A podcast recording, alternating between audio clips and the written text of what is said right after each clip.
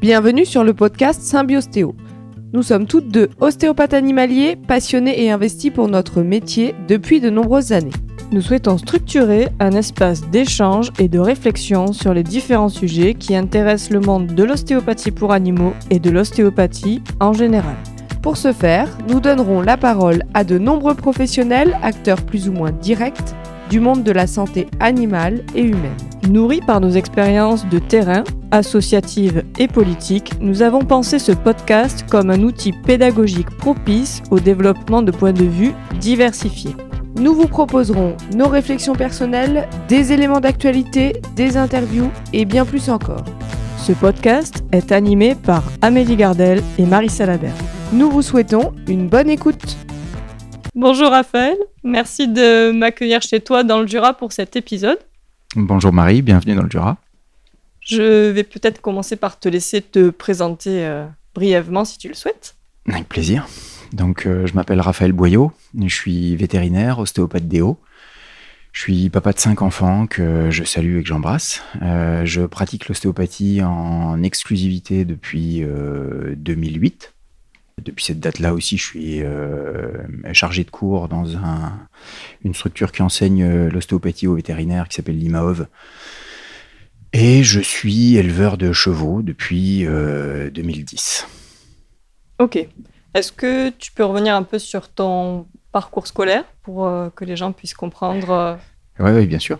Euh, donc, mon parcours scolaire, il est celui d'un élève relativement moyen en tout cas dans les notes. Euh, il y a euh, sans doute une dyslexie qui n'a pas été euh, diagnostiquée, mais qui m'a quand même permis d'arriver à avoir un bac scientifique. Une prépa un petit peu compliquée, mais l'intégration dans une, dans une école vétérinaire à Nantes en 95 jusqu'en 2000, et puis ensuite une une participation à un enseignement d'ostéopathie de, humaine à l'ATSA à Lyon euh, entre 2000 et 2006.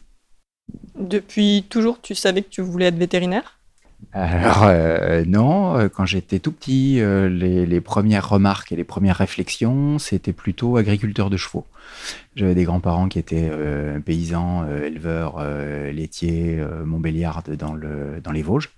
Et euh, le, désir premier, c'était euh, c'était donc d'élever des chevaux. Euh, mes parents ont traduit vétérinaire et j'ai mis 32 ans à peu près avant de, avant de m'apercevoir que c'était pas tout à fait le, la traduction effective d'agriculteur de chevaux. Mais je, je suis content d'être vétérinaire. Qu'est-ce que tu pourrais donner en conseil à un étudiant qui se lance en études vétérinaires? C'est pas parce que les résultats scolaires ne sont pas euh, excellent ou exceptionnel qu'il n'y a pas moyen de, concrétiser un, rêve ou une, vocation à l'intérieur. Donc il faut y croire jusqu'au bout et insister. Maintenant, il y a un parcours qui est compliqué en France, qui peut être, euh, qui peut l'être un petit peu moins euh, dans des pays, dans d'autres pays européens, Belgique, Espagne, Roumanie. on voit des des confrères qui sortent de ces écoles-là et qui sont tout à fait convenablement formés. Donc il a il n'y a aucun souci, il faut y croire et aller jusqu'au bout. Tu as pratiqué euh, en tant que vétérinaire traditionnel pendant plusieurs années. Euh, sur euh, quelles espèces tu pratiquais principalement? Alors, moi, la pratique en veto, elle s'est faite entre 2000, entre 2000 et 2008. Donc, il y a eu 8 ans d'exercice classique vétérinaire, on va dire en, mixte prédominance rurale. donc, beaucoup de vaches, un petit peu de chevaux et, très peu de chiens comment tu as découvert l'ostéopathie et à quel moment tu t'es dit que dans ton parcours de vétérinaire, tu souhaitais euh, intégrer euh, une pratique de l'ostéopathie? Alors, il y, a eu, deux étapes. En gros, il y a eu la découverte de l'ostéo. Euh, la découverte de l'ostéo, elle s'est faite par une expérience personnelle. À 13 ans, j'ai été admis dans une clinique à Besançon pour une, une, appendicite, un abdomen chirurgical. j'ai passé trois jours à jeun Euh, on venait me voir le matin, on me disait oui, c'est non, non, bah, c'est pas ci, c'est pas ça. c'est Et au bout du troisième jour, on m'a dit on a une bonne nouvelle, ça n'est pas l'appendicite, vous pouvez partir avec un yaourt. J'avais toujours euh, mal au ventre euh, pareil, et ma maman a eu la bonne idée de m'emmener chez un, ostéopathe, un, petit moustachu qui s'appelle Jean Versellotti, qui doit, être, qui doit exercer encore à Besançon, que je salue s'il m'écoute, et qui m'a dit tu as un rein qui est descendu, j'ai dit bon, ok, euh, voilà, cause toujours. Euh, les, les, gars en blouse blanche m'ont raconté la messe pendant trois jours. Euh, j'étais relativement dubitatif jusqu'à ce que je me relève de la table sans aucune douleur abdominale. Et là, je me suis dit, derrière ses petites moustaches et son regard fin, il, en connaît plus que les gens en blouse blanche. Et ça a mis le, le doute dans, dans l'esprit de l'écolier que j'étais à l'époque. Et après, il a fallu 98 et deux stages consécutifs chez un confrère vétérinaire ostéopathe et cousin euh, qui s'appelle Marc Baudou, que je salue aussi et que j'embrasse, pour que la perspective concrète se mette en place et que je puisse me dire, euh, tiens, on peut, on peut vivre de ça et on peut en vivre correctement. Et c'est lui qui m'a encouragé à, à, me former en humaine avant de passer à la formation veto. Quel cursus as-tu suivi pour euh, te former du coup en ostéopathie humaine sur ces recommandations? Comment ça s'est passé euh? Alors, euh, donc je, moi je suis, issu d'une fratrie de quatre et j'ai un grand frère, une grande sœur et une petite sœur. mon grand frère a fait l'école vétérinaire avant moi à Nantes. Et ma grande sœur a eu la bonne idée de s'inscrire à l'ATSA, l'Andrew Taylor Steel Academy à, à Lyon. Euh, une année avant que je finisse l'école vétérinaire. Et donc, j'ai signé euh, derrière elle euh, à l'école. je lui fais des bisous si elle, si elle m'écoute. Donc, on a fait notre cursus en six ans en humaine. Donc, c'est en faisant veto, puis ostéo-humaine, c'est, je crois, le, le, chemin le plus long pour arriver à faire de l'ostéopathie sur, sur des animaux mais ça a l'avantage de m'avoir permis d'acquérir une formation qui était quand même très très solide et qui m'a permis de, de répondre aux sollicitations de l'enseignement assez tôt après la, sortie de l'école. À ce moment-là, du coup, il n'y avait pas de formation vraiment d'ostéopathie pour les vétérinaires. L'IMAOV et la VETAO existaient déjà. C'est l'époque aussi, euh, je crois que 2001, c'est le premier cursus euh, nantais avec la première équipe de formation à Nantes. Donc il y avait déjà des, formations, mais euh, des formations qui se distillaient sur une ou deux années et qui manifestement euh, apparaissaient aux yeux de Marc comme insuffisantes dans la longueur, et ce que je, ce que je confirme et ce que j'accepte euh, bien volontiers. Et je le remercie encore de m'avoir aiguillé sur cette formation longue. Et dans ce que tu as transmis Marc Baudou, qui a suivi, si je ne dis pas de bêtises, le docteur Gignot, Qu'est-ce que tu as gardé de ces enseignements? Alors pour être très très honnête, euh, euh, quand on n'est pas euh, encore formé à l'ostéopathie humaine, Marc il ne vous laisse pas accès à la palpation des animaux. Donc, comme tous les autres stagiaires, j'avais beau être son cousin, il n'y avait pas de, de régime préférentiel. Il m'a laissé observer ce qu'il faisait, on en a discuté longuement, et j'ai pas appris véritablement de, technique. Je me suis juste euh, euh, assuré qu'on puisse vivre de cette pratique-là et de le faire euh, convenablement. Après, Marc, il a un exercice un petit peu particulier, des consultes relativement courtes dans le temps. Bon, c'est des choses que, qui, moi, me collent pas à ma pratique, mais de, tout l'état d'esprit de la prise en charge globale et du, de l'examen de l'animal du bout du nez jusqu'au bout de la queue, euh, c'est un principe qui est, respecté et qui est, tout à fait euh, valide dans ce qu'il pratique. Donc euh, moi, il m'a donné surtout envie de, me former en humaine et de me former sur une formation longue et donner la réalité d'un exercice exclusif qui était viable. Je dirais comme tous ceux qui se lancent dans une formation qui est basée strictement sur la palpation, j'avais aucune certitude sur mes compétences palpatoires et donc euh, j'ai attaqué la formation en me disant si je sens des choses, eh ben ma foi on fera. Si je ne sens rien, euh, j'ai mon métier de veto et mon diplôme de veto qui pourra assurer ma subsistance par ailleurs.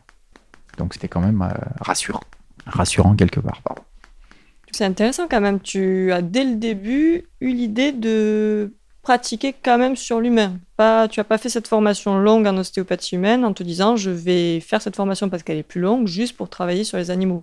Tout de suite dans ta tête, tu te dis ça sera aussi une opportunité de, de m'ouvrir à la santé euh, humaine et de pouvoir faire des consultations humaines. Alors, en fait, pour, euh, pour répondre vraiment à la question, c'est, pas quelque chose. J'ai, pas le, j'ai pas vertu à fermer les portes des, des, diverses formations qui se, qui se, qui s'offrent à moi. À l'heure actuelle, je pratique plus l'ostéopathie euh, humaine. Je suis mon, mon plus fervent patient. Je, j'essaye de faire attention à mon organisme vieillissant, euh, qui est, euh, qui a besoin de, de, de réajustements réguliers journalier, euh, éventuellement horaire quand, y a, quand, quand c'est nécessaire. Et je ne travaille plus avec un organisme qui n'est pas apte à le faire.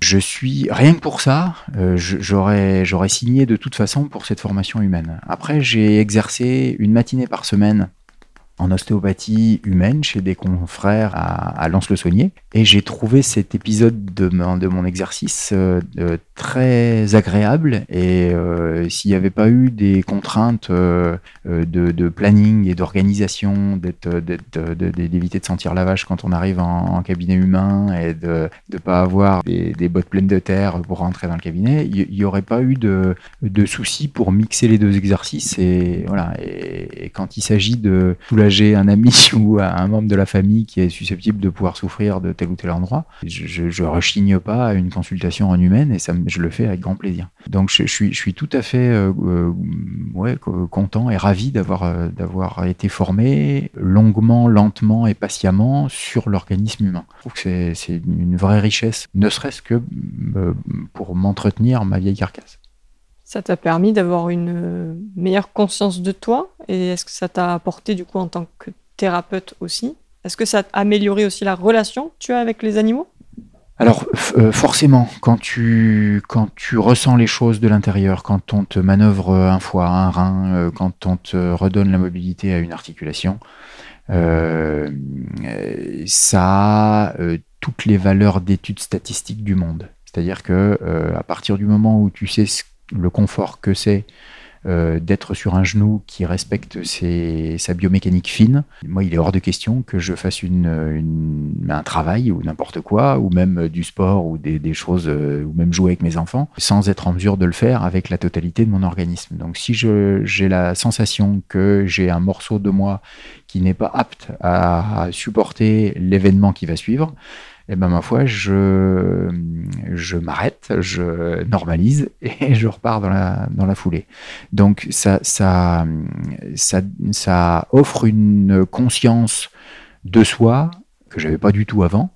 Dans le lien entre le praticien et le thérapeute, d'avoir subi déjà une fois ou participé au moins une fois de l'intérieur à une technique ostéopathique, ça facilite à la fois sa compréhension, son abord et son assimilation par le fait. Et je suis persuadé que ça participe à ce qu'on appelle la maturation du système proprioceptif. Donc, euh, pour moi, c'est indispensable. Est-ce que tu peux nous expliquer comment s'est faite ta transition professionnelle? Tu as suivi ta formation en ostéopathie humaine euh, pendant que tu, pratiquais la médecine vétérinaire euh, traditionnelle comment tu es devenu vétérinaire exclusif en ostéopathie, comment la transition vers un arrêt de ta pratique de médecine vétérinaire traditionnelle s'est-elle faite? Alors, ça, s'est fait avec, euh, avec plusieurs transitions. La, première transition qu'il y a eu, euh, donc quand j'ai commencé mon travail, j'étais vétérinaire salarié voilà, jusqu'en 2003.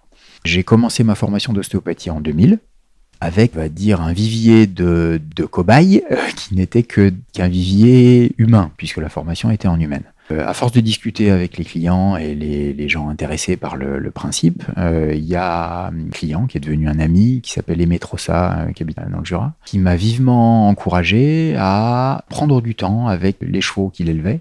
Et cette prise de temps, elle a duré au moins deux ans avant d'arriver à retranscrire certaines techniques humaines à l'animal et essayer de se ressouvenir de tout ce que j'avais pu voir pendant les stages avec Marc Baudou et puis de patauger pour essayer de mettre en place d'autres techniques qui sont relativement efficaces, mais qui à l'époque m'ont demandé pas mal de, poussière, de sueur et de sang euh, au fur et à mesure des essais euh, fructueux ou infructueux. À partir de 2005, j'ai associé ce pataugeage à la médecine euh, vétérinaire rurale. Sur les bons conseils de Jean-Pierre Siméon, que je salue, parce que j'étais dans un contexte où j'essayais de faire sur les vaches exactement comme je faisais sur les chevaux et ce qui marchait sur les chevaux. Et euh, après un nombre d'atterrissages euh, en catastrophe euh, dans le fond des rigoles et dans le fond des, crèches des écuries du Jura, j'étais à deux doigts de, conclure que l'ostéopathie sur les bovins, c'était soit très compliqué, soit dangereux, soit impossible, soit pas faisable. À l'heure actuelle, ça représente 30% de mon activité de, de praticien Et grâce à Jean-Pierre, euh, il y a certaines techniques qui sont beaucoup plus acceptées, beaucoup mieux acceptées par les vaches que, que certaines techniques qu'on peut se permettre en équine, par exemple. Donc, tu as fait tout cet apprentissage euh, qui a formaté ton expérience euh, personnelle et professionnelle? Tu avais arrêté totalement ton activité de vétérinaire? Alors non, j'ai continué à être vétérinaire salarié tout au long de ma formation vétérinaire. En fait, hein. la formation à l'ATSA, c'est une formation qui est à temps partiel, donc 4 euh, jours par mois, 10 mois dans l'année, pendant 6 ans la rédaction d'un mémoire pour accéder au, titre de, de, DO. Tout le, long de ma formation, c'est-à-dire entre 2000 et 2006, euh, c'est mon exercice euh, de salarié vétérinaire qui a assuré ma subsistance. Il a fallu attendre 2005 avec le passage des examens de fin d'année qui en, gros c'est une consultation devant un jury de, trois personnes, les, les, examens de cinquième et de sixième année euh, à l'ATSA, et donc il, fallait forcément que je me mette un coup de pied au derrière pour avoir une, un volume de pratique humaine qui soit en mesure de pouvoir euh, être compatible avec cette, euh, cet exercice-là, qui comme tous les examens d'ostéopathie est un exercice abominable, parce que, parce que ça revient à pratiquer une discipline qui se fait dans la détente et la quiétude, euh, avec un pistolet sur la tempe, ce qui est euh, totalement euh, antithétique. Mais comme c'est la seule façon d'évaluer un candidat, eh ben, on se plie à l'exercice. Et pour se plier à l'exercice, eh ben, il faut essayer de routiner sa main, de routiner son esprit et de routiner sa gestuelle le plus possible et il n'y a rien de tel que la pratique pour réussir à, réussir cet exercice-là. Donc entre 2005 et 2010, j'avais demandé une réduction de temps de travail de mon temps salarié euh, pour pouvoir euh, enfiler une blouse blanche tous les mardis matins et recevoir les clients.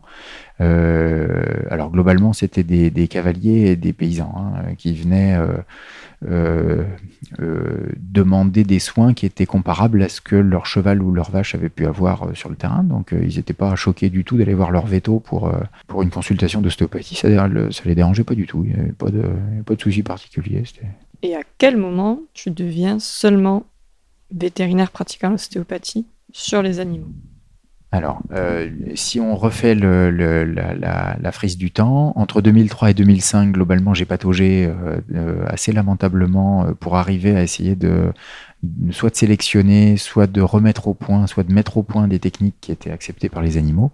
Et à partir de 2005, j'ai commencé sur un petit agenda à noter les, consultations et les rendez-vous que j'avais, à essayer d'en faire des moyennes mensuelles. Et à partir d'octobre 2005, j'étais content d'arriver à un chiffre qui était de deux patients par semaine, qui était une véritable, qui a été une étape dans ma dans mon évolution du, chiffre d'affaires. À l'époque, c'était pas, c'était, euh, c'était de la rémunération pour la clinique euh, vétérinaire qui me laissait pratiquer cette ostéopathie vétérinaire.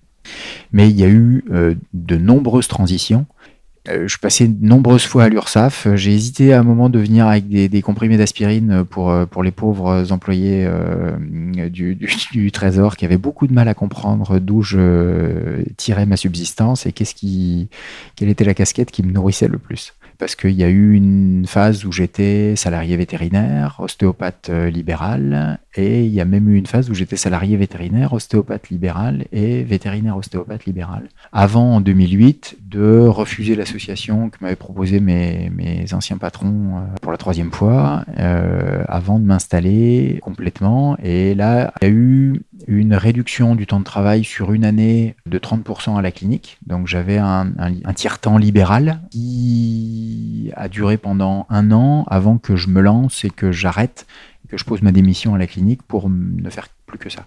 Et je savais que si je voulais en faire et que je voulais en faire dans les clientèles voisines, il fallait que je n'ai aucun risque d'activité concurrentielle avec mes confrères euh, des, clientèles euh, autour de la clientèle où je travaillais moi en tant que veto classique. Et ça a été le cas. Et en l'espace de quelques mois, c'est-à-dire j'ai posé ma démission en octobre, et à partir du mois de janvier, j'avais déjà du mal à donner suite à tous les rendez-vous dans la journée euh, avec les appels que j'avais. Donc j'étais, c'est parti relativement fort à partir du moment de la démission.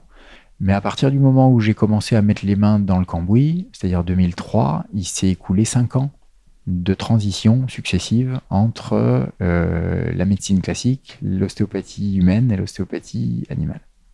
Comment tes confrères ils ont perçu ce changement? Ah, En gros, il y a deux familles. Hein. Il y a ceux qui trouvent ça euh, génial de pouvoir passer d'une activité de vétérinaire libéral, euh, euh, si on caricature un petit peu, esclave de son travail et de son totalement euh, esclave du temps qu'on doit consacrer à son à son activité professionnelle. Et puis il y a ceux qui m'ont pris pour un fou clairement, hein, qui m'ont dit mais tant d'années d'études pour devenir rebouteux, qu'est-ce qui s'est passé dans ta tête, Raph? Et il y a toujours une, une incompréhension. Alors cette, cette, euh, cette proportion, euh, les, les, deuxièmes étaient beaucoup plus nombreux en proportion que, que ce que c'est actuellement, parce que les mentalités changent, les gens savent ce que c'est qu'un ostéopathe. L'ostéopathie humaine a fait d'énormes progrès en l'espace de 30 ans, euh, l'ostéopathie veto aussi, l'ostéopathie animale aussi.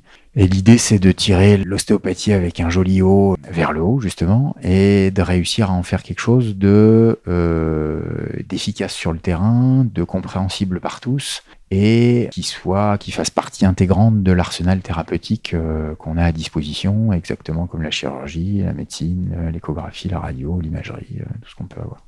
C'est exactement les valeurs que porte ce podcast de rassembler toutes les ostéopathies. Donc c'est aussi pour ça que c'était très important pour nous de te proposer de faire cet épisode.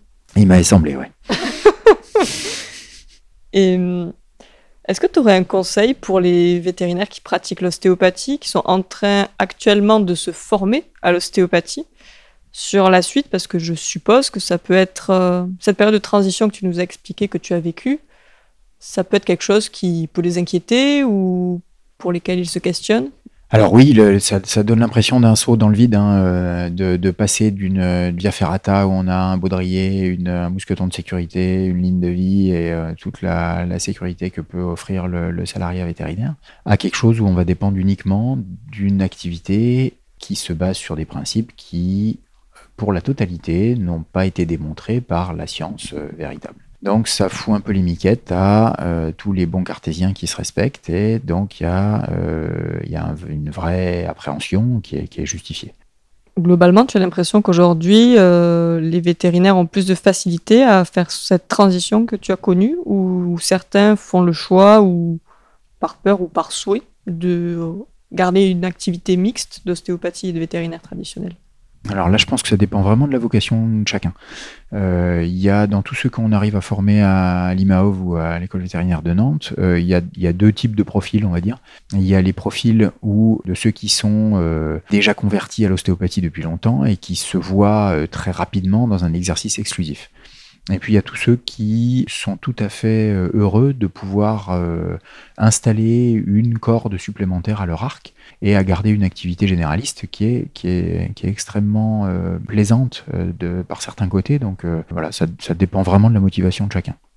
Est-ce que tu pourrais nous parler maintenant de ta vision de l'ostéopathie? Alors, la vision de l'ostéopathie, elle est assez claire et elle est assez conforme à ce qu'elle était à, l'origine. Moi, ce qui m'importe, c'est que le praticien, quelle que, que soit son origine, quelle que soit sa, formation, puisse pratiquer une euh, forme de médecine qu'il puisse faire avec les mains pour essayer de localiser les différents endroits qui ont perdu de la mobilité dans un organisme et de pouvoir faire en sorte que cet organisme euh, puisse vivre mieux après la consultation le plus longtemps possible, sans avoir besoin de l'aide à nouveau de l'ostéopathe euh, dans un avenir euh, trop proche. Donc l'idée, c'est vraiment de, réajuster les contraintes d'un organisme pour lui offrir la possibilité de vivre le plus longtemps possible. Il y a une image qui m'avait été donnée par un de nos profs à l'ATSA euh, qui nous disait que la consultation, c'était le doigt qu'on allait poser sur une piste de bowling pour essayer de réorienter la trajectoire de la boule à moins on en fait, à plus on est subtil et à plus on arrive à envisager notre action à long terme, à plus l'ostéopathie est belle, je trouve. Plus elle est conforme à ce que les tissus du patient, à ce que les besoins du patient nécessitent, à plus je suis content de la faire, à plus je suis heureux de l'avoir pratiquée, et à plus ça me donne envie de la partager. Quelles sont tes approches de l'ostéopathie que tu utilises dans ton quotidien Moi, je trouve que le, monde vivant est fait de matière, et cette matière, en ce qui concerne les mammifères, elle est faite d'os, de chair et de liquide, d'énergie et d'information. Je suis convaincu que si on arrive à maîtriser, ou en tout cas chercher à maîtriser la totalité des différentes techniques qui font partie de l'arsenal de, l'ostéopathe. Euh, je suis intimement convaincu, puisque je ne peux pas avancer plus que mon intime conviction, que l'ostéopathe doit faire l'effort, chercher à maîtriser la totalité des techniques qui prennent en charge la totalité du vivant. Et je trouve personnellement qu'une technique ostéopathique, elle devient jolie quand on n'est pas en mesure de pouvoir mettre une croix dans une case, de savoir si elle est musculo-squelettique, si elle est structurelle, si elle est fascia, si elle est viscérale, si elle est énergétique ou informationnelle ou liquidienne. Pour moi, une bonne technique musculo-squelettique, elle doit certes prendre en charge l'os, l'articulation qu'on cherche à viser, mais elle doit le faire dans le respect des structures capsulo-ligamentaires, donc de la membrane. Un moment liquidien qui est susceptible de pouvoir être conforme à ce que la flexion et l'extension crânienne soient en mesure de pouvoir euh, supporter. On doit lui apporter l'énergie qu'il faut et une intention qui est susceptible de pouvoir encourager la reprogrammation de l'information en vue d'une durabilité de la technique qu'on vient de faire. Donc une bonne technique musculosquelettique, elle doit être musculosquelettique, faciale, liquidienne, énergétique et informationnelle. Voilà comment je vois les choses. Donc dans chacune de tes mobilisations, tu empiles plusieurs techniques pour toi être dans une prise en charge la plus juste possible ben, il me semble que oui, puisque dans la mesure où on ne peut pas envisager de... on prend une technique fascia, par exemple, la technique fascia, si on veut travailler que sur la membrane et que sur la trame protéique, il faudrait enlever le liquide de tout ça. Ça devient une toile sèche. C'est plus du tout la structure de départ qu'on doit prendre en charge. Donc si on occulte mentalement le liquide dans une membrane, on n'a plus la réponse de la membrane euh, vivante. Comme le vivant est fait d'os, de membrane, de liquide, d'énergie et d'information. Et que c'est pas au thérapeute de choisir l'outil qui lui plaît, mais plutôt de choisir un outil qui va être le plus possible adapté à la dysfonction que l'animal ou le patient présente. Évidemment que oui, qu'on doit ne plus savoir faire la croix dans la bonne case et d'utiliser des techniques qui sont des techniques mélangées, faciales, liquidiennes, énergétiques, informationnelles. Et c'est là que ça devient joli, et c'est là que ça devient de l'art avoir à la conscience euh, l'ensemble du corps, l'intégralité des structures sous tes mains. Bah, en tout cas, j'essaye. C'est super intéressant. Et est-ce que ta pratique continue d'évoluer au fil du temps? Alors j'espère, ça éviterait de m'encrouter dans un schéma qui soit tout le temps le même, même si la récurrence de certains schémas corporels ont tendance à, m'agacer suffisamment pour que cet agacement euh, devienne des chatouilles qui me redirigent vers une, envie de me former sur d'autres d'autres domaines, peut-être l'acupuncture, peut-être la médecine chinoise. Il y a des éléments qui me manquent pour pouvoir évoluer dans la diversité où je voudrais emmener ma pratique. Tu veux dire que ça de retrouver souvent les mêmes blocages, par exemple? Euh, alors souvent les mêmes blocages, je dirais pas ça, puisque euh, la, proportion pour qu'une dysfonction ostéopathique soit exactement la même dosée dans l'os, dans la membrane, dans le liquide, dans l'énergie, dans l'information, c'est c'est pas de bol, mais des schémas dysfonctionnels récurrents, oui, j'ai le sentiment que s'il faut parler euh, technique, que l'organisation sur un diagonal droit se fait beaucoup plus facilement chez les chevaux que dans d'autres espèces. Je n'en ai pas la raison, je l'observe, j'essaye de faire mon travail le mieux possible, mais j'observe une une, récurrence aggravée de ce type d'organisation de, dysfonction, de chaîne dysfonctionnelle. Et je me dis que c'est peut-être moi qui passe à côté de quelque chose, donc euh, je suis en mesure d'aller chercher les informations qui me manquent euh, ailleurs. Tu l'as dit en début d'épisode, ton rêve d'enfant c'était d'être éleveur. Tu es aujourd'hui éleveur en plus d'être ostéopathe. Quelle place ça a dans ta vie? Est-ce que c'est une activité secondaire ou est-ce que pour toi c'est une passion, un loisir? Alors, le métier d'éleveur, c'est une maladie de rêveur euh, dont on ne guérit jamais vraiment, j'ai l'impression. Pour euh, partager ça avec pas mal de personnes sur cette terre, il m'a fallu 32 ans pour m'apercevoir qu'il y avait un petit fossé entre vétérinaire et éleveur de chevaux. Il a fallu attendre 2010 pour que je me lance et que je récupère la première jument à l'élevage. Donc je l'ai mise à la reproduction, je l'ai fait pouliner, il y a une petite pouliche qui est née. Et un soir de mois de juin, je suis allé apporter un godet de granulés à ces, deux individus qui partageaient ma vie depuis un petit peu. Et j'ai eu l'impression de les voir manger ces granulés pendant une poignée de minutes, 4-5 minutes. Euh, voilà, quand j'ai eu la cloche du clocher de, de qui m'a indiqué que je venais de passer une heure à les regarder manger leurs graines, euh, et je, me suis surpris un état contemplatif qui était qui était pas du tout conforme à la vitesse où se déroulait ma vie euh, auparavant. Je considère maintenant que c'est une nécessité à mon existence d'avoir des, chevaux qui grandissent, qui se reproduisent et qui sont susceptibles de pouvoir euh, participer à une amélioration de lignée, quelque chose qui est très enraciné dans la profondeur de mon être de, de petit-fils de paysan vosgien.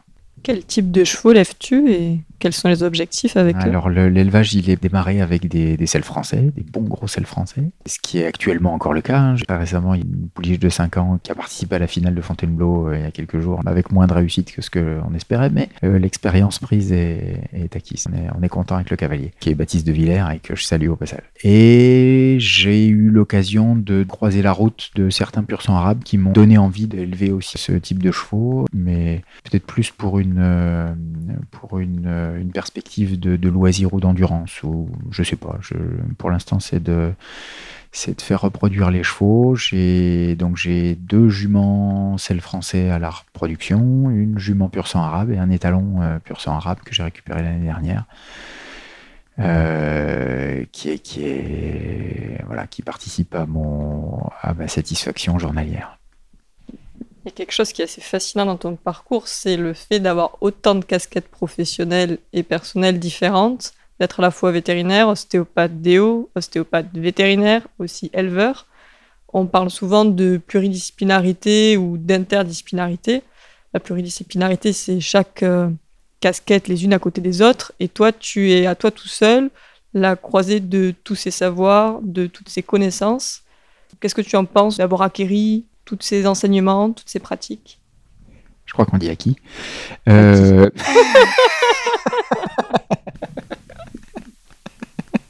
si tu veux, c'est ça qui fait la richesse d'un praticien. Le fait de monter à cheval, le fait d'être arrivé à l'école vétérinaire avec des notions de maréchalerie, alors de, de parage, on va dire, pas de maréchalerie, parce que c'est, c'est euh, on peut de dire ça, mais au moins d'avoir la conscience qu'un, qu'un pied de cheval, c'était une des garanties et une, un des éléments indispensables à la vie du cheval. Pas de pied, pas de cheval, c'est évident. Je pourrais pas euh, faire abstraction de mon galopset euh, dans la totalité des, consultations que je fais. Je pourrais pas déchirer mon diplôme de veto dans la totalité des consultations que je fais. Je pourrais pas faire semblant que j'ai pas été formé en ostéopathie parce que je risque ma peau euh, à, travailler avec un organisme qui n'est pas en mesure de le faire. Alors oui, je suis fier de cette richesse. Je suis fier de la formation que j'ai fait. Je suis très content de pouvoir en profiter. Ça fait partie des outils qui me permettent de travailler moi au quotidien et de pouvoir euh, jongler avec toutes ces données et d'essayer de comprendre comment faire mon boulot et comment le faire le plus efficacement possible, soit en partageant des données avec les cavaliers, les propriétaires, soit en essayant de discuter avec d'autres professionnels pour essayer de choisir la meilleure solution pour euh, telle ou telle maladie, telle ou telle affection. Et c'est dans l'intérêt du patient, celui qu'on a sous les mains, que toute l'équipe soignante est en mesure de pouvoir bosser. Et quand on arrive à avoir la chance d'avoir des vétos, des maréchaux, des dentistes équins, euh, des cavaliers et des propriétaires qui sont euh, ouverts à ce genre de choses, ça devient un plaisir de pratiquer l'ostéopathie vétérinaire.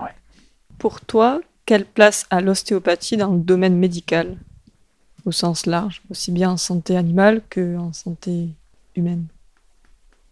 Je crois qu'aujourd'hui, l'ostéopathie, elle a sa place. Certes, elle est reconnue dans sa partie musculo-squelettique en humaine, et on a la chance d'avoir pu faire reconnaître l'ostéopathie tant sur le plan universitaire, puisque euh, il y a une formation et les examens euh, veto et OA qui se passent à l'école vétérinaire de Nantes, et à l'ordre des vétérinaires, qui est susceptible de pouvoir participer à toutes les démarches qui ont été mises en place, autant les IE que les examens PRAOA, pour essayer de faire en sorte que l'ostéopathie puisse être euh, à la fois fière d'exister et pour pouvoir participer de façon raisonnable et de façon raisonnée à la médecine avec un grand M et à tout ce qu'elle peut partager quand on a la chance d'avoir des imageurs qui sont à disposition et qui infirment ou qui confirment une suspicion qu'on a pu mettre en place euh, avec tel ou tel test ou tel ou tel raisonnement. Moi, je, trouve ça génial quand on arrive à une option chirurgicale et que la chirurgie est susceptible de pouvoir euh, améliorer les performances d'un sportif, eh ben c'est tant mieux. Si nous, on peut aider en améliorant la mobilité de certains endroits, bah c'est top. Mais moi, je suis tout à fait euh, fier de pratiquer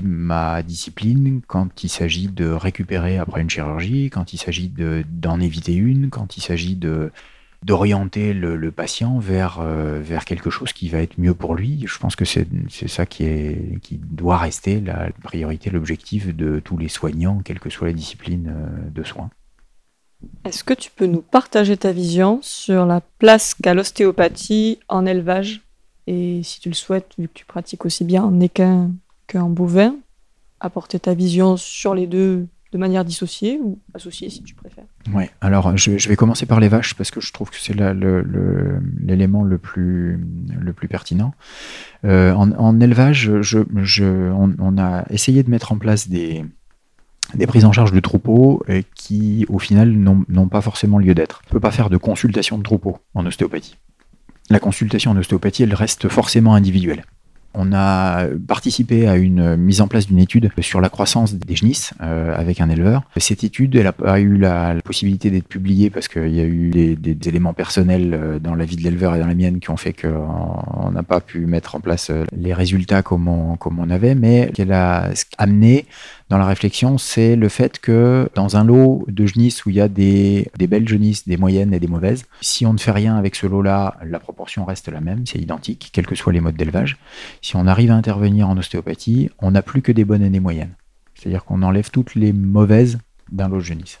Moralité, tous les animaux qui sont susceptibles de pouvoir présenter des anomalies de croissance, de développement, des retards de croissance, euh, alors que le contexte zootechnique est le même que pour les voisines, Globalement, ces individus-là, ils doivent attirer notre attention. L'autre partie en élevage laitier, sur là où c'est compté, c'est la prise en charge de l'infertilité. L'infertilité bovine représente la moitié de mon activité en, bovine, et l'activité bovine, elle représente 30% de mon chiffre d'affaires euh, classique. Ce qui veut dire qu'il y a 15% euh, de mon chiffre d'affaires qui est directement lié à l'infertilité bovine. De prendre en charge la mobilité utérine, ovarienne, hypophysaire, en plus de la totalité de la consultation, et eh ben ma foi, ça rééquilibre des fonctions de reproduction qui sont souvent euh, un petit peu mises à l'écart chez les hautes productrices laitières. Ce qui fait que si on considère la croissance et la fertilité, l'intérêt de l'ostéopathie dans l'élevage bovin, moi, il m'apparaît assez indispensable. En équine. Je suis intimement convaincu, parce que les études sont pas encore euh, statistiquement euh, pertinentes, qu'on peut récupérer 95% des défauts d'aplomb chez un poulain si on intervient convenablement dans les deux premiers mois de la vie du poulain sur les aplombs et éventuellement sur les déviations angulaires si on intervient euh, de façon régulière une, deux ou trois fois avant l'âge de six mois du, du, poulain. En complémentarité avec d'autres techniques, des ondes de choc ou des choses comme ça.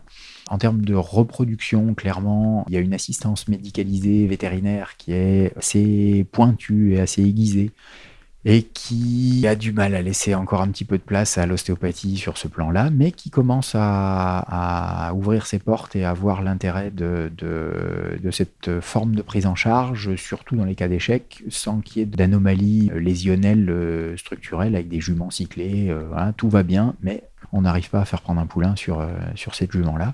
De temps en temps, on peut avoir des améliorations avec l'ostéopathie. Donc il faut y penser. Quel message veux-tu faire passer à un éleveur qui nous écoute potentiellement? Euh, Quel moment doit-il faire appel à un ostéopathe selon toi? Alors, euh, je vais pas tout à fait répondre à la question. je vais dire comment moi je prends en charge les miens, et puis après chacun fera comme il voudra. Moi j'ai du mal à me retenir beaucoup plus de 4 jours euh, quand un poulain est né avant de le prendre en charge en consultation. Tout simplement parce que euh, que ce soit au niveau digestif, que ce soit au niveau appendiculaire, que ce soit au niveau vertébral, que ce soit au niveau crânien ou au niveau crânio-sacré, chez les chevaux comme chez 95% des mammifères, le plus gros traumatisme de toute la vie, c'est la naissance. Donc quand on envisage une vie sportive et qu'on a l'impression qu'il n'est pas complètement mobile euh, 4 jours après la sortie, moi j'estime que c'est suffisamment euh, opportun de le faire à ce moment moment-là et de le faire en tout cas avant les deux mois du poulain. Euh, pourquoi j'attends 4 jours? Parce que, en gros, j'aime bien quand il n'y a pas de souci particulier, avoir une, euh, une station debout, notamment un levage qui se fait convenablement, et euh, un réflexe de succion qui soit établi quand il n'y a pas d'anomalie de succion. Hein. Quand il y a une anomalie de succion, la prise en charge, elle doit être naturellement à la, découverte de cette anomalie.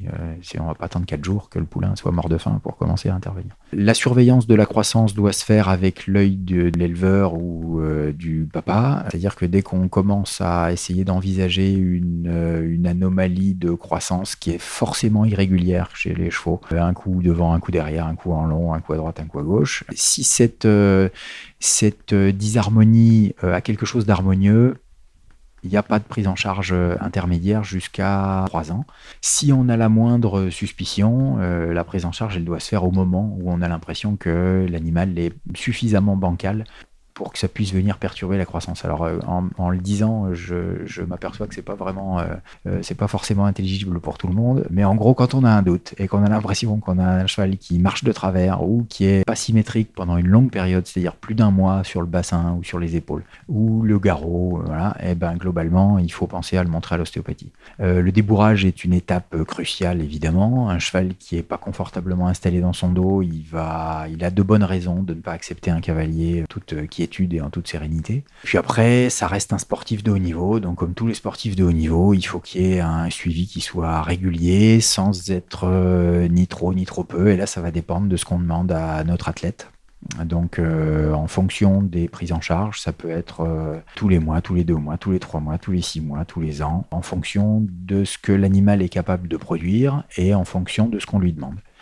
À moins on intervient en ostéopathie, à plus je suis content il ne faut pas laisser l'organisme travailler dans l'inconfort ou dans la douleur parce que euh, bah, c'est pas agréable pour l'animal et que si on veut qu'un sportif puisse durer dans le temps, il faut qu'il travaille dans, dans, des conditions confortables. En parallèle de ta pratique, tu es enseignant à l'IMAOV, donc c'est une école euh, d'ostéopathie euh, pour les vétérinaires. Qu'enseignes-tu et pourquoi? Effectivement, en 2008, euh, j'ai été sollicité par l'IMAOF pour participer à la prise en charge des cours de musculosquelettique dans un premier temps. Alors ça s'appelait structurel, mais j'ai insisté pour que ça soit appelé musculosquelettique. Les techniques structurelles ne font partie, ne, font, ne, ne constituent qu'une toute petite partie de tout ce qu'on peut faire entre euh, deux os.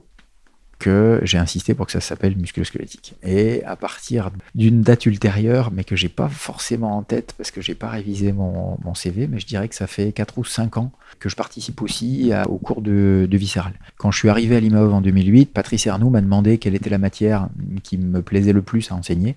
Je lui ai répondu le Visceral parce que j'ai l'impression que c'est l'outil qui me touche et qui me correspond le plus. Peut-être parce que euh, le petit moustachu du début, là, euh, quand il m'a dit euh, t'as un rein qui est descendu, qui m'a fait sentir quelle sensation pouvait être produite au moment d'une technique viscérale opportune et qu'est-ce que ça pouvait supprimer comme sensation de, douleur, hein, puisque l'admission en clinique s'est fait pour un abdomen chirurgical, donc un abdomen dur comme du bois, douloureux, et je suis resté plié en deux pendant, pendant les trois jours. Quand on se relève et qu'on a plus mal, ça, marque un organisme, sans doute pour toute, euh, toute une vie. Et je ne sais plus la question que tu m'avais posée au début. C'était savoir pourquoi tu enseignais ces matières. Ah et donc, c'est le viscéral qui, qui, me touche le plus dans la, dans la pratique. Et c'est cet outil-là qui me ferait le plus, qui me manquerait le plus si on devait m'en enlever un. Ça fait donc 15 ans que tu enseignes. Pourquoi est-ce que tu as souhaité devenir enseignant Peut-être à cause d'un parcours scolaire qui a navigué entre l'impression que je donnais à mes professeurs d'être de temps en temps un élève brillant, de temps en temps un bon à rien, de temps en temps une couleuvre qui voulait pas travailler, et de temps en temps un élève qui était en mesure de pouvoir participer dans la bonne humeur à quelque chose, à un enseignement ou à un partage des connaissances acquises. Si je me retourne sur mon parcours, moi j'ai eu la chance de croiser allez, je vais dire trois profs qui soient des vrais pédagogues et qui ont porté une attention particulière à la forme avec laquelle ils allaient présenter les données qu'ils avaient à partager aux étudiants et à faire varier cette forme en fonction de l'étudiant. Et pour moi, l'enseignement, c'est ça. C'est pas à se mettre assis à une table et à se à passer dans un entonnoir euh, scolaire, euh, éducation nationale et voilà. Mais c'est au prof de s'assurer que ce qu'il vient de dire, ce qu'il vient de faire, ce qu'il vient de montrer, ça a allumé une étincelle dans l'œil de son étudiant, de son disciple, de son, de son stagiaire. C'est ça qui me donne envie de me lever le matin quand je suis à l'IMAOV, même quand j'ai dormi euh, sur une planche en bois sur les mauvais lits du, du et de, voir cette transmission-là, de pouvoir euh, déceler cette étincelle dans l'œil d'un cartésien en se disant mais putain mais ça bouge ou ça rebouge. C'est ça qui me nourrit et qui me donne envie de, continuer à partager ça. Alors oui, ça fait 15 ans. Ça fait 15 ans et, les 15 ans sont faits à relativement forte dose puisqu'il y avait, euh, je crois, euh, entre 10 et 15 séminaires par an. On va prendre un petit peu plus de temps pour soi à partir de l'année prochaine ça, va faire du bien. Pour quelle raison tu souhaites faire évoluer ton activité, ta vie professionnelle ou personnelle ou c'est je, Parce que j'ai besoin de temps pour moi, pour mes enfants, pour ma chérie. Donc, euh, il y a un alignement des planètes qui s'est qui s'est produit aussi sur le fait que on a un pool de moniteurs et d'assistants qui ont les compétences maintenant, qui ont l'envie euh, de, de, participer à cet enseignement. Donc euh, moi ça va me soulager, eux ça va leur mettre le pied à l'étrier et on est arrivé à l'IMAOV à un stade où j'ai plus autant besoin qu'avant de marteler l'intérêt de l'enseignement du musculosquelettique et que on commence à comprendre pourquoi c'est important de le faire, à plus dire euh, euh, oui mais moi je suis bon en fascia, je suis bon en crânien, euh, oh, avec ces techniques où il faut porter des pieds de chevaux, où il faut machin, où il faut euh, transpirer sang et eau pour réussir à, faire ça. La, question dans les jeunes générations en tout cas, dans les jeunes, dans les dernières promotions qu'on voit à l'IMAOV, elle se pose plus, ils sont déjà routinés c'était ok pour dire euh, ok il y a des, techniques musculosquelettiques, ben on va les apprendre, on va essayer de les maîtriser et puis une fois qu'elles seront maîtrisées, on pourra voir comment on peut les, associer à des techniques fasciales ou liquidiennes euh, en cours de route parce que parce que c'est ça qui est beau et qui marche et qui marche longtemps. On va parler maintenant d'un tout autre aspect euh, de ta vie. Tu as été très engagé pour ton métier depuis de nombreuses années en tant que membre du COF, donc le comité de formation d'ostéopathie vétérinaire. c'est le comité d'orientation et de formation. qu'il y a un coffre pour chaque discipline. Le haut, c'est pas ostéopathie, c'est orientation. Merci pour la précision. tu es également membre du jury du DIE, donc du diplôme inter-école d'ostéopathie vétérinaire, et de l'examen national d'aptitude pour les personnes non vétérinaires, donc les ostéopathes animaliers. Depuis combien de temps t'investis-tu et pourquoi? La première réponse, depuis combien de temps? C'est depuis 2009. La, ma première participation au COF, ça a été 2009. La réponse à la deuxième question, c'est parce qu'on est venu me demander, euh, on est venu me chercher, parce que globalement, il n'y a pas beaucoup de personnes qui ont envie de, défendre l'ostéopathie face à des institutions comme l'ordre ou les, écoles véto, parce que ça, tourne, euh, ou ça tournait, on va, être, optimiste, ça tournait assez facilement au dialogue de sourds euh, il, y y a quelques années, ce qui n'est plus le cas maintenant, heureusement. Et c'est tout de même la, pratique et l'enseignement, moi, qui me donne envie de me lever le matin. Donc, euh, aller passer euh, une journée, deux heures, deux jours, trois jours de réunion euh, pour savoir comment on va faire ci, comment on va faire ça, à partir de quel moment, avec qui, comment, hein, ou de participer à des jurys de veto et d'OA, c'est pas forcément la, la motivation première. Mais, mais il faut bien qu'il y ait quelqu'un qui s'y colle quand même. Et je pense que si c'est fait dans un contexte avec des gens qui ne sont pas raisonnables ou pragmatiques, les progrès sont peut-être plus lents ou moins marqués. En l'espace de 5 ans, entre 2009 et 2014, on a réussi à mettre en place un diplôme inter-école d'ostéopathie. À partir de 2017, on a réussi à mettre en place un diplôme pour les, praticiens, pour la pratique de l'ostéopathie animale. Non euh, vétérinaire, pour ceux qui Non vétérinaire, oui, bien sûr. La trame globale, elle est la même pour les deux, et ça a été fort longtemps réfléchi pour les vétos. Et comme on trouve que ça marche pas mal, on a pris la même pour les, praticiens en ostéopathie animale, donc les non-vétos.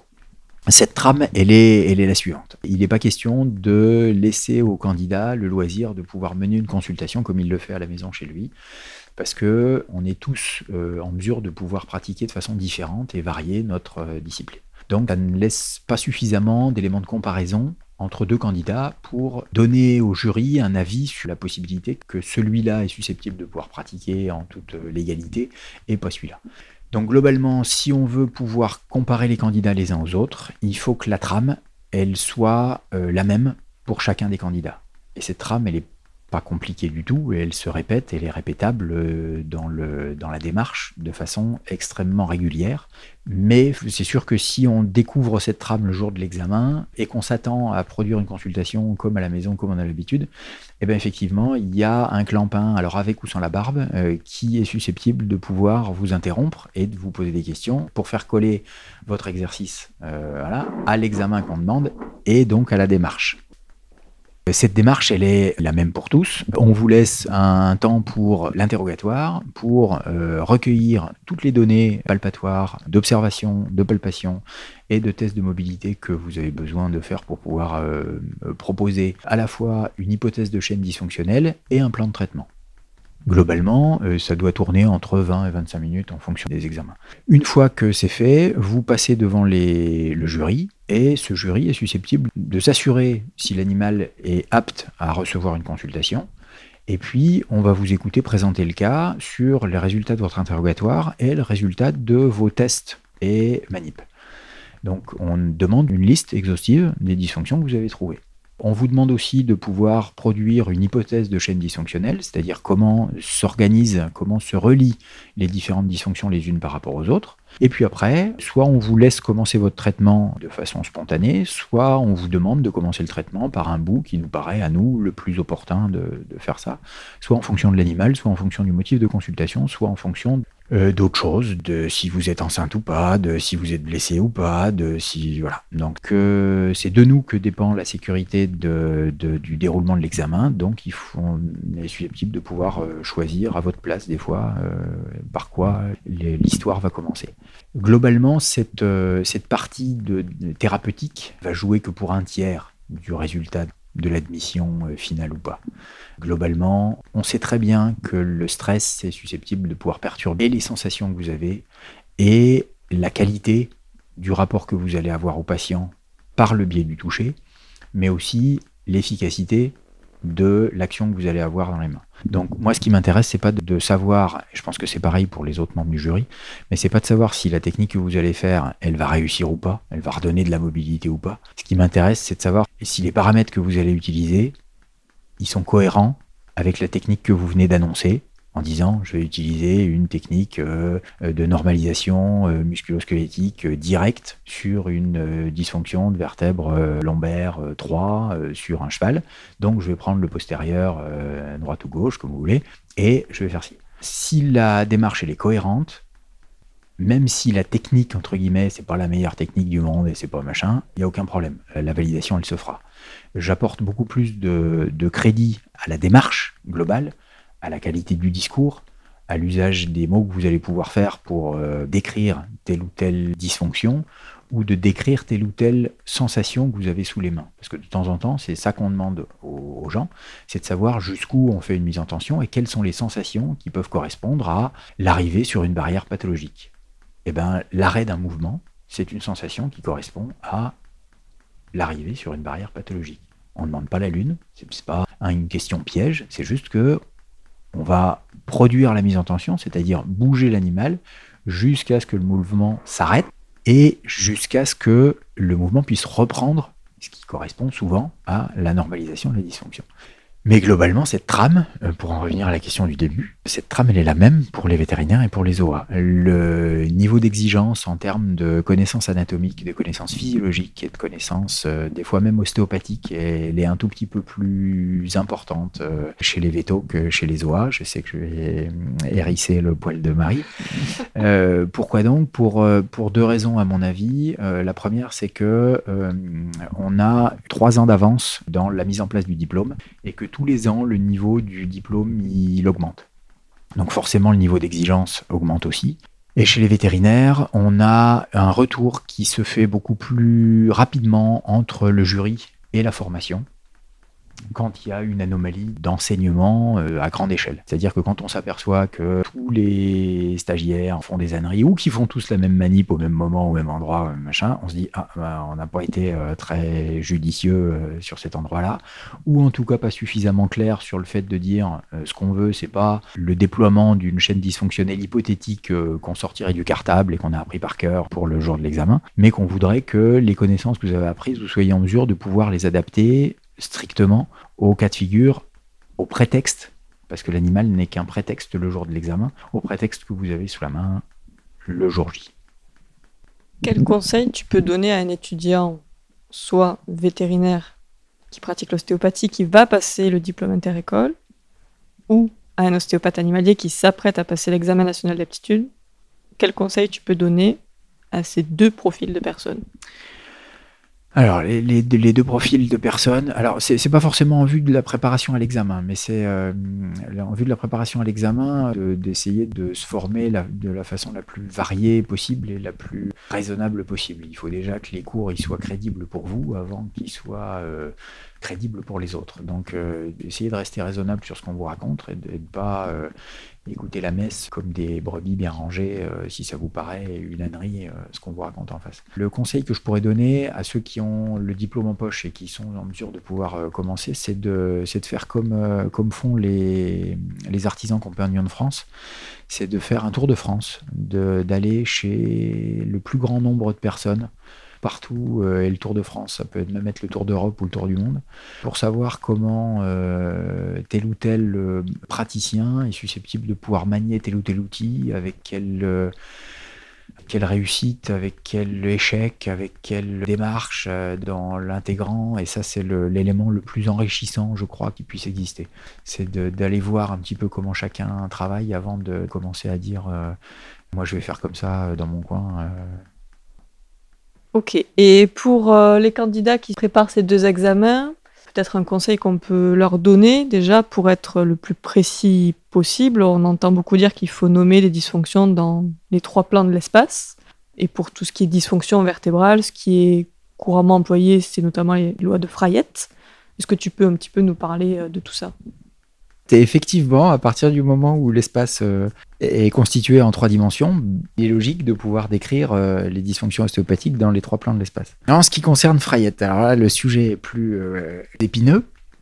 Frayette, pour moi, c'est un médecin qui est susceptible d'avoir passé du temps à essayer de comprendre comment bougeaient les vertèbres les unes par rapport aux autres. Il a regardé un petit peu comment ça se passait, et pour lui, il y a deux cas de figure. Il y a un cas de figure où on a une mobilité qui va être gouvernée par les structures molles qui sont autour de la vertèbre, c'est-à-dire le disque et les structures capsulo-ligamentaires. C'est les dysfonctions qui vont correspondre à la première loi de Frayette, les NSR. Et le deuxième cas de figure, c'est quand on a un contact osseux entre deux vertèbres. Soit qu'on est en extension, soit qu'on est en hyperflexion. Si ce contact osseux est présent, forcément, il va intervenir dans la mobilité articulaire. Et il n'y a plus que les structures molles qui vont gouverner la direction du mouvement. Donc dans le premier cas, la première loi de Frayette, elle nous dit juste que quand on part de la position de neutralité et qu'on cherche à produire une latéroflexion, on s'aperçoit que cette latéroflexion, elle est suivie par une rotation dans le sens opposé. Alors pour tous ceux qui ont une, une, vision un peu euh, spatiale de ce qui se passe, c'est ce qui se passe quand un avion cherche à prendre un virage. L'avion, il va montrer son ventre du côté opposé où il va tourner. La deuxième loi de Frayette, elle nous dit quand une vertèbre est en hyperflexion ou en extension, on ne peut produire une latéroflexion que si cette latéroflexion elle a été précédée par une rotation dans le même sens. Et si on veut essayer de trouver une image qui correspond à ça, c'est, euh, moi j'aime bien l'image de la deux chevaux dans un rond-point. Pourquoi la deux chevaux? Parce que les amortisseurs sont un peu plus souples que les autres, la bascule ventrale se fait, bien. Mais si vous mettez une deux chevaux dans un rond-point, vous voyez bien que la deux chevaux elle va montrer son ventre au centre du rond-point en permanence, et que la latéroflexion et la rotation se font dans le même sens. La troisième loi de Frayette, c'est une loi qui est universelle. Il s'est juste aperçu d'un principe, c'est que quand on engage le mouvement dans un plan, on diminue l'amplitude dans les deux autres plans. Et il s'avère que c'est un principe qui est euh, juste au niveau vertébral, mais qui est juste aussi au niveau appendiculaire, au niveau organique, au niveau euh, liquidien. À chaque fois qu'on oriente le mouvement dans un sens, on perd l'amplitude dans les deux autres plans. Bon, c'est comme ça. Il s'avère que c'est une loi universelle et pour l'instant, pour l'instant, dans ma pratique et dans l'enseignement et dans toutes les questions auxquelles j'ai eu à répondre, j'ai pas trouvé d'exemple qui correspondait pas à cette troisième loi de Frayette. Donc de toute façon, celle-là, elle est juste pour tout le temps. Pour ce qui est de la véracité des deux premières, je ne peux pas affirmer avec certitude que ces lois de Frayette sont justes et sont le reflet de la vérité.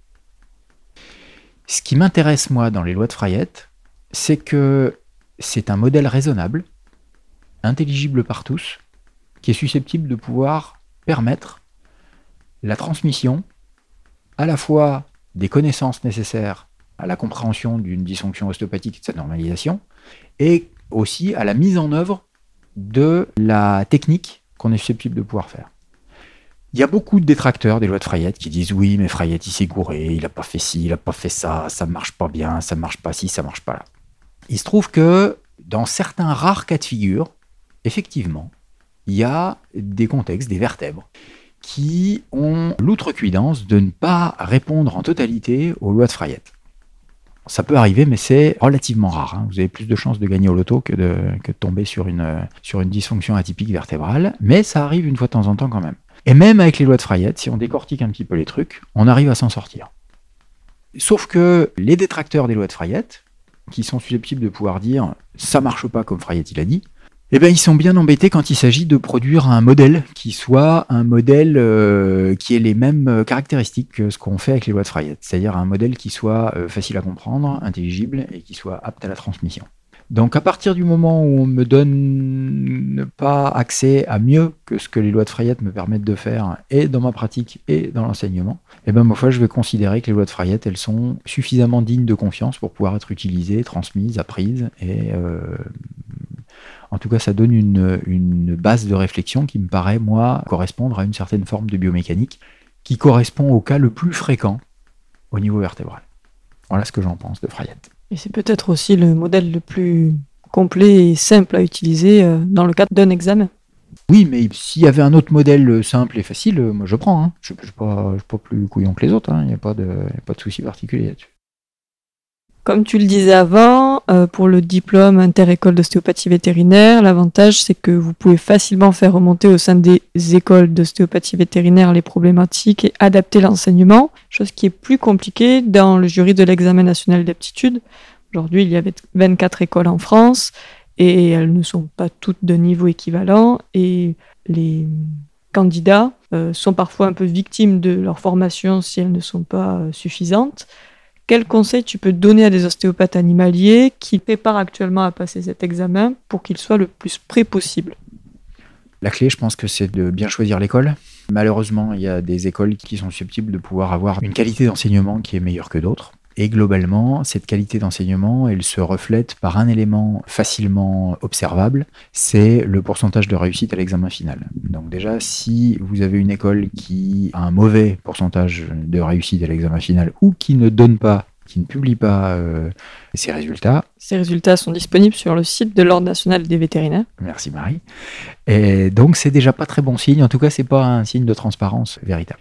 Une fois qu'on a choisi une bonne école, bah, ma foi, il faut essayer d'écouter le mieux possible, d'ouvrir ses esgourdes et puis de, se donner la capacité mentale de percevoir des choses et d'essayer de faire confiance à ses perceptions. Une fois qu'on a l'impression de sentir des choses, c'est pas forcément le reflet de la réalité. Et ça, euh, c'est un truc que j'ai appris à l'école d'ostéopathie humaine, c'est que globalement, il faut 4 ans pour que les mains ou les capteurs de Golgi, en fonction de ce que vous voulez déterminer un peu précisément. En gros, hein, pour chaque candidat, il faut 4 ans pour que on puisse commencer à avoir un reflet standard entre la perception et la réalité. C'est-à-dire que pendant 4 ans, dans les 4 premières années, les mains, elles racontent un petit peu ce qu'elles veulent en fonction du contexte. Et pour ceux qui ont eu le bonheur de passer l'examen soit veto, soit prawa, vous voyez très bien qu'en contexte d'examen, les mains, ils ne vous racontent pas tout à fait la même histoire que quand vous êtes tranquillement installé euh, chez vous, euh, détendu. Avec le stress, avec les tracas, avec les problèmes de tous les jours, avec euh, les petits qui n'ont pas dormi, avec les dents qui poussent. Avec, Donc, toute la vie, il y aura des choses qui sont susceptibles de pouvoir perturber la perception que vous allez avoir et la qualité de vos capteurs de Golgi, euh, entre autres. L'idée, c'est d'apprendre à discuter avec euh, vos mains et à discuter de façon raisonnable et suffisamment précisément pour pouvoir travailler, gagner votre vie et pour pouvoir évoluer tout au long de votre, de votre parcours.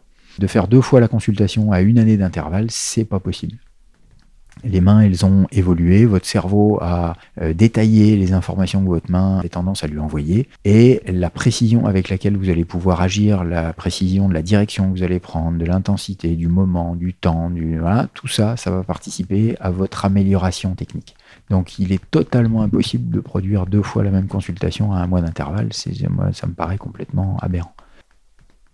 Est-ce qu'il y a des matières qu'ils doivent plus bosser que d'autres? Mais non Toutes les matières sont importantes. Toutes les matières sont importantes. Encore une fois, si on m'enlevait le bonheur de pouvoir utiliser une des différentes matières, euh, euh, je serais triste et je serais bien en peine de faire mon boulot comme je le fais maintenant. Toujours dans la préparation de cet examen, est-ce que il y a des lacunes identifiées par les membres du jury et des approfondissements qui vous semblent ou te semblent nécessaires pour ces candidats? Il y a deux domaines dans lesquels on aurait envie que ça bouge plus vite, c'est les techniques viscérales. Euh, pour l'instant, on a un abord qui est très superficiel et très très en projection de ce qui se passe dans les viscères d'un cheval ou d'un chien, alors que l'accès l'abord par une paroi molle nous donne la possibilité de pouvoir mettre une pression qui est une pression non négligeable sur un abdomen de cheval ou sur un abdomen de, chien. Cette pression, elle peut varier à une vingtaine, une trentaine de kilos de, de poussée, qui fait qu'on va rentrer la main très en profondeur dans l'abdomen de l'animal. Si vous commencez à essayer de faire ça, vous allez voir que les animaux sont tout à fait demandeurs d'avoir ce genre de pression, puisque c'est eux qui viennent s'appuyer sur l'appui que vous leur offrez pour euh, participer au traitement. À l'heure actuelle, dans les examens, quand on demande une technique viscérale, on a souvent quelque chose qui ressemble plus à une technique en projection liquidienne que en manipulation viscérale véritable. Le deuxième élément sur lequel il faudrait que certains profs soit se forment, soit soient plus clairs, ou soient plus pertinents, ou soient plus incisifs, c'est les techniques crâniennes et la mobilité de la SSB. On a souvent des réponses qui sont particulièrement hésitantes quand on demande ce que c'est qu'une torsion, ce que c'est qu'une flexion latérale rotation ou une, un side bending rotation en fonction des nomenclatures à un étudiant. Euh, alors les mains tremblent le jour de l'examen, certes, mais elles tremblent suffisamment pour que ce soit difficile à interpréter, ou en tout cas, soit c'est pas clair dans la tête du candidat, soit c'est non matérialisable avec les mains, alors que euh, c'est pas très compliqué, il n'y en a pas 50 non plus hein, de possibilités de dysfonction crânienne, vu les engrenages interosseux et vu les biseaux qu'on est susceptible de pouvoir euh, observer euh, sur le crâne des animaux. Ok, super. Merci beaucoup en tout cas pour les candidats qui nous écouteront. Je pense qu'on a balayé à peu près tout ton parcours. Est-ce que tu souhaites rajouter d'autres choses ou on peut passer aux questions d'actualité? Euh, En avant pour les questions d'actualité, oui. Selon toi, comment pourrait-on améliorer la communication entre les professionnels d'un même domaine, que ce soit en santé humaine ou en santé animale? Alors, le problème de la com, il est important et il est, euh, il est compliqué quand on parle d'ostéopathie. Parce que quand on parle d'ostéopathie, on ne peut pas parler d'ostéopathie sans considérer l'avancée sociale euh, globale de ce que les gens, le grand public ou les autres participants des soins, c'est-à-dire médecins, imageurs, dentistes ou autres, euh, sont en mesure de pouvoir comprendre ou concevoir. On l'a dit au début, mais on l'a pas dit vite. Il n'y a aucun élément sur lesquels on s'appuie quand on pratique de l'ostéopathie qui n'a pu être encore démontré scientifiquement à l'heure actuelle. C'est-à-dire qu'on ne peut pas euh, valider scientifiquement ce que c'est qu'une dysfonction ostéopathique et ce que c'est qu'une normalisation ostéopathique. Est-ce que ça veut dire que le phénomène n'existe pas? Moi, je pense pas. Je pense euh, que la démarche scientifique, elle est là pour essayer d'observer des phénomènes et, dans la mesure du possible, d'essayer de les comprendre pour pouvoir les modifier. C'est comme ça que la science, avec un grand S, a pu progresser et a pu prendre ses marques de noblesse. En ostéopathie, pour l'instant, on est au balbutiement de, de l'exploration du phénomène de départ, sans avoir les moyens techniques de pouvoir prouver ce qu'on avance. Est-ce que ça suffit pour dire que tout ce qu'on raconte, c'est des âneries? Ça me paraît délicat même dans une démarche scientifique, même basée sur des éléments d'evidence-based medicine, euh, comme c'est la grande mode en ce moment. Euh, moi, j'ai l'impression de, euh, de produire cette démarche-là, d'evidence-based medicine, tous les jours dans mes consultations. C'est-à-dire que je vais comparer la qualité de deux techniques, l'efficacité de deux techniques, la pertinence de deux techniques, la façon dont elles marchent, la façon dont elles durent et la façon dont elle est acceptée par l'animal. Toutes celles qui vont être moins bonnes sur un des plans que les autres vont au fur et à mesure de la pratique être sélectionnées pour ne garder que celles qui sont les plus efficaces, celles qui durent le plus longtemps et celles qui sont les mieux acceptées par l'animal. Ça me paraît euh, tellement évident quand on le dit que euh, il s'agit même pas de se battre sur le phénomène. Là où ça me paraît délicat, c'est c'est quand on commence à être intégriste, cette évidence based medicine. Comme en religion, hein, c'est pas la religion qui tue les gens, c'est l'intégrisme qui tue les gens. C'est quand on commence à les envoyer euh, se battre en croisade pour tel ou tel motif qui commence à faire des victimes. Mais si on arrive à dire, ok, il y a un phénomène qui existe, on ne sait pas encore l'expliquer à l'heure actuelle, mais on peut en discuter, paisiblement, clairement, avec des gens intelligents qui ont été formés comme il faut et qui racontent pas forcément toutes les âneries de la terre, tous les coins de rue, euh, là, effectivement, on se donne la possibilité d'avoir des, des, arguments qui soient crédibles, audibles, intelligibles, et par le plus grand nombre, et par les autres intervenants de la médecine. Il se trouve que, et là on va revenir aux lois de Frayette et aux musculosquelettiques, c'est beaucoup plus facile à comprendre pour quelqu'un qui n'est pas habitué à manipuler ou à entendre de l'ostéopathie ou à comprendre de l'ostéopathie. C'est beaucoup plus facile d'essayer de comprendre comment bouge une vertèbre par rapport à un autre, comment bouge un os par rapport à un autre, plutôt que de dire, alors sur une technique crânienne, je vais faire bouger les sutures, je vais envoyer le liquide avec une bonne intention et ça va faire une technique informationnelle. Il y a forcément des éléments dans tout ce qu'on n'arrive pas à expliquer qui sont moins faciles à comprendre que d'autres et qui sont susceptibles de pouvoir représenter des, bâtons pour nous faire battre. Évidemment que le plan informationnel est important, évidemment que le plan énergétique est important, mais mettez-vous à la place de quelqu'un qui n'y connaît rien, c'est pas ce qui est le plus facile à comprendre. Donc globalement, je pense que à l'heure actuelle, la communication, elle est susceptible de pouvoir se baser sur des éléments qui sont au moins intelligible, plus facilement intelligible que d'autres dans notre pratique. La meilleure des communications, c'est le travail que vous allez faire sur le terrain. Parce que le travail que vous allez faire sur le terrain, c'est ça qui va instruire les propriétaires d'animaux. Et les propriétaires d'animaux, une fois qu'ils sont instruits, eux, ils peuvent avoir des enfants qui vont instruire à leur tour, et ainsi de suite. La progression, elle va se faire de génération en génération de chercher à se battre mordicus pour un oui, pour un non, pour ci, pour là, avec des gens qui veulent de toute façon pas entendre ce qu'on a raconté, euh, à mon avis, c'est du temps perdu et c'est une, euh, c'est se battre contre des moulins à vent. Une des plus belles façons de faire. C'est ce que tu as fait toi, Marie, avec les deux congrès interprofessionnels. Les congrès Symbiostéo, le congrès de l'ostéopathie pour animaux organisé par l'association UFEO en 2019 et 2022. C'est exactement ça. Mais du coup, on n'a pas de solution pour toi pour euh, que les autres acteurs de la chaîne de santé aient une meilleure connaissance du champ de compétences d'un ostéopathe Là, à l'heure actuelle, on a l'impression, hein, quand on s'adresse à certains médecins, disons le mot, ou à certains vétérinaires, on a l'impression que l'ostéopathie, ça fait peur parce que c'est des rebouteux qui pratiquent la médecine illégale et qui font des trucs et qui font n'importe quoi alors qu'ils n'ont pas été vétérinaires et qu'ils n'ont pas été...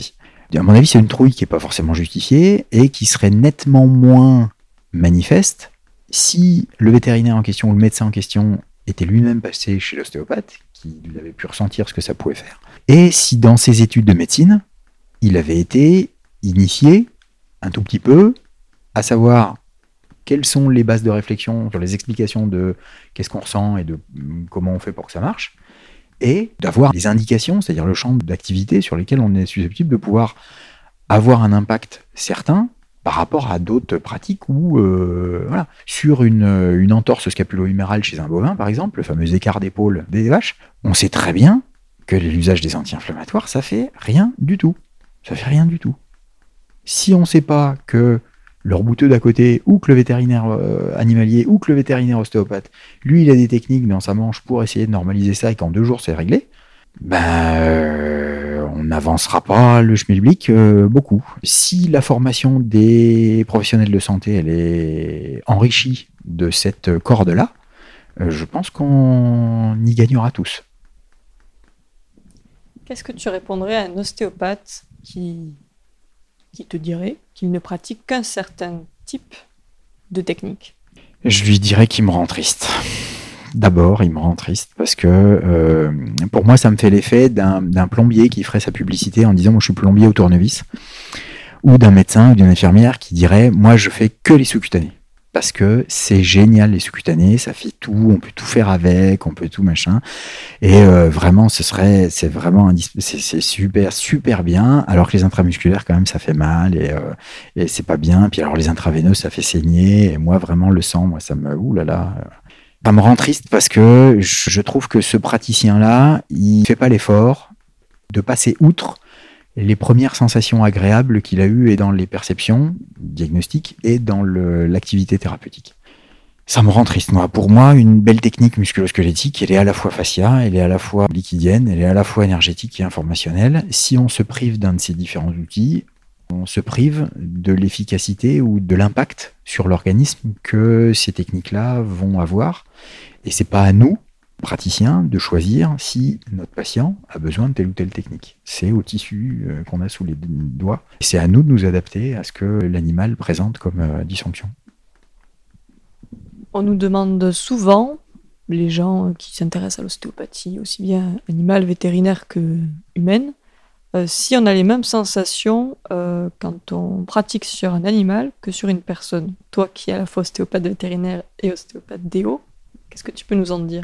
Ben non, il y a plus de poils sur un animal que sur un être humain, ça paraît évident. Euh, passer ce petit détail de boutade, dans les grands écarts que j'ai fait euh, dans mon activité professionnelle, je trouve que le grand écart est bien plus faible quand on passe de l'ostéopathie vétérinaire à l'ostéopathie humaine que quand on passe de la médecine classique vétérinaire à l'ostéopathie vétérinaire. Les démarches sont les mêmes, les tests sont les mêmes, les tissus à peu de choses près sont les mêmes. Alors certes, la texture du tissu conjonctif n'est pas tout à fait la même, euh, voilà, mais elle varie tellement entre deux chiens ou entre deux chevaux différents que euh, une fois qu'on est d'accord sur le principe, il n'y a pas tant de choses que ça. Il y a un élément qui est susceptible de pouvoir changer fort, je dirais, chez l'homme passé l'enfance, c'est la participation intuitive à la technique.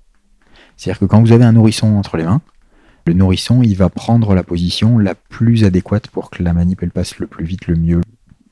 Quand vous avez un être humain adulte ou euh, ado euh, allongé sur une table euh, si vous lui dites pas bouge, lève ton pied, bouge ta jambe, respire, il y en a qui sont capables de ne pas le faire on a une telle autorité de la médecine ou de la blouse blanche en prise en charge humaine qu'on finit par perdre cette intuition et cet instinct de je vais bouger un petit peu, participer un petit peu, me tordre un petit peu dans cette position-là pour que ça passe mieux et pour que ça passe plus vite. Mais c'est la seule différence à mes yeux. Oui, parce que les animaux, eux, ils s'adaptent euh, beaucoup moins. Et puis justement, il y a ce mouvement et cette liberté de... Alors beaucoup moins ou beaucoup plus? Ils s'adapteront moins si t'es pas juste, parce qu'ils ont le moyen de le dire. Hein. Ils peuvent euh, soit envoyer les sabots, euh, soit commencer à remonter les babines, voir un petit peu plus. Mais quand il s'agit de participer dans le bon sens, il n'y a rien de tel que de faire des viscères sur une vache pour savoir ce qu'on peut appuyer sur un rumen. Et c'est elle qui va venir participer à la manip pour au moins 25 kg sur 30 de poussée. Tu en parlais à l'instant, mais du coup, on va rebondir dessus. Quelle est la part de l'intuition euh, dans tes consultations?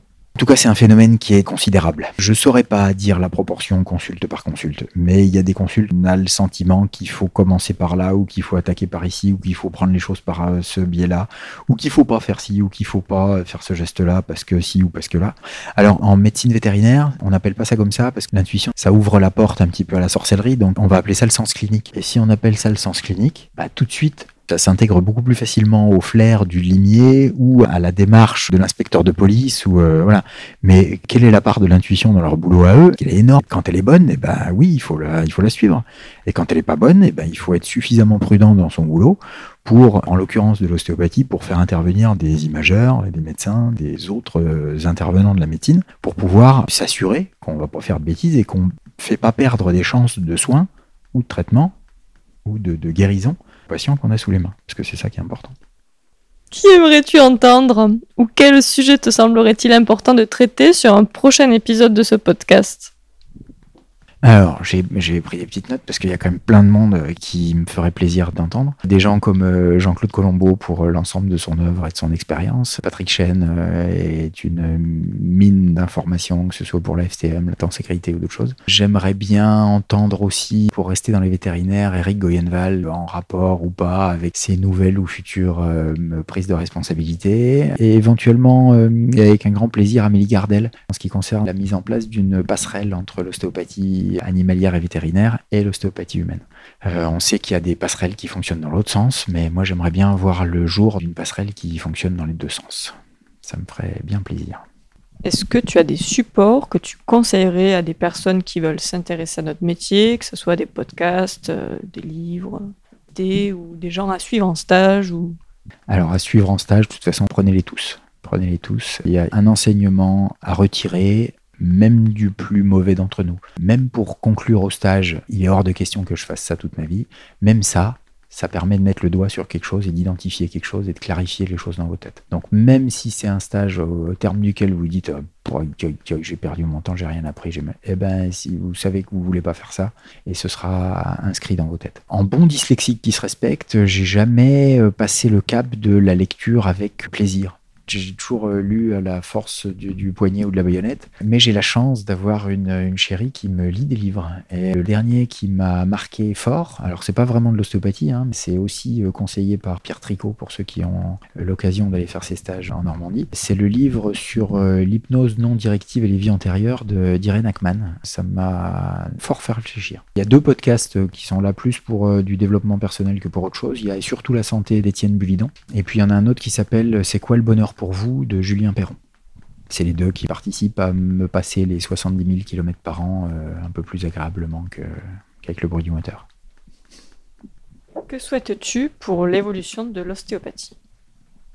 Dans l'idée, je souhaiterais qu'on puisse tous, praticiens de l'ostéopathie euh, vétérinaire et animale, pratiquer en bonne intelligence les uns avec les autres, en arrêtant de se regarder le nombril de soi ou des autres, en essayant de savoir si les uns vont marcher sur les plates-bandes des autres, si les uns vont manger le pain des autres. Et on sait qu'il y aura un choc démographique qui est annoncé. À partir de 2026, euh, ça va être un peu la guerre des boutons. Ça m'attriste parce que les structures de formation OA ont joué un jeu dangereux de former à outrance euh, sans forcément se poser la question de savoir euh, ce que feraient leurs étudiants sur le terrain et ce qui deviendrait dans leur pratique. Alors c'est sûr que quand on a 15 ans d'expérience de pratique et de clientèle et que la clientèle est fermée, c'est-à-dire qu'il n'y a plus de nouveaux clients en canine, en équine, et voilà, c'est beaucoup plus confortable de voir arriver la vague quand on est sur un gros bateau que quand on est sur une petite barque naturel et en début d'exercice. Mais la vague, elle va, elle, va, elle va arriver, elle va toquer tout le monde.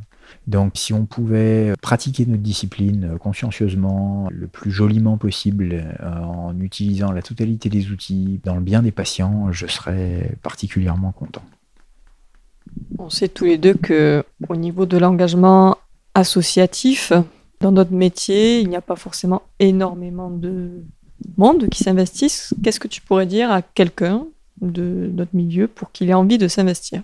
C'est quelque chose d'obligatoire, de prendre le temps de se poser la question, de savoir de quelle profession je fais partie et où va cette profession. Si personne le fait ou si c'est des individus qui sont motivés par de mauvaises raisons qui prennent en charge ce rôle, l'amélioration de la profession prendra plus de temps que si c'est des gens qui euh, sont raisonnables et raisonnés. Pratiquez votre art du mieux que vous pouvez sur le terrain. Essayez de participer le plus possible à, euh, en fonction de, de, vos vies perso à tous, aux diverses associations. Et il y en a quelques-unes, elles sont pas, elles sont pas si nombreuses que ça, euh, ni pour les vétos, ni pour les OA. Donc euh, mettez votre pierre à l'édifice en fonction. Moi j'ai eu l'impression de mettre là où les miennes, et, mais je peux pas non plus obliger les autres personnes à le faire s'ils sont pas motivés pour le faire. J'ai jamais été euh, délégué de classe ou représentant de ci ou de ça ou de machin, et pourtant quand on m'a demandé de venir parler d'ostéopathie, eh ben, ça m'a paru être une évidence de le faire. Et quand on m'a demandé de participer au jury, euh, ça m'a paru être une évidence de le faire. Quand on, a,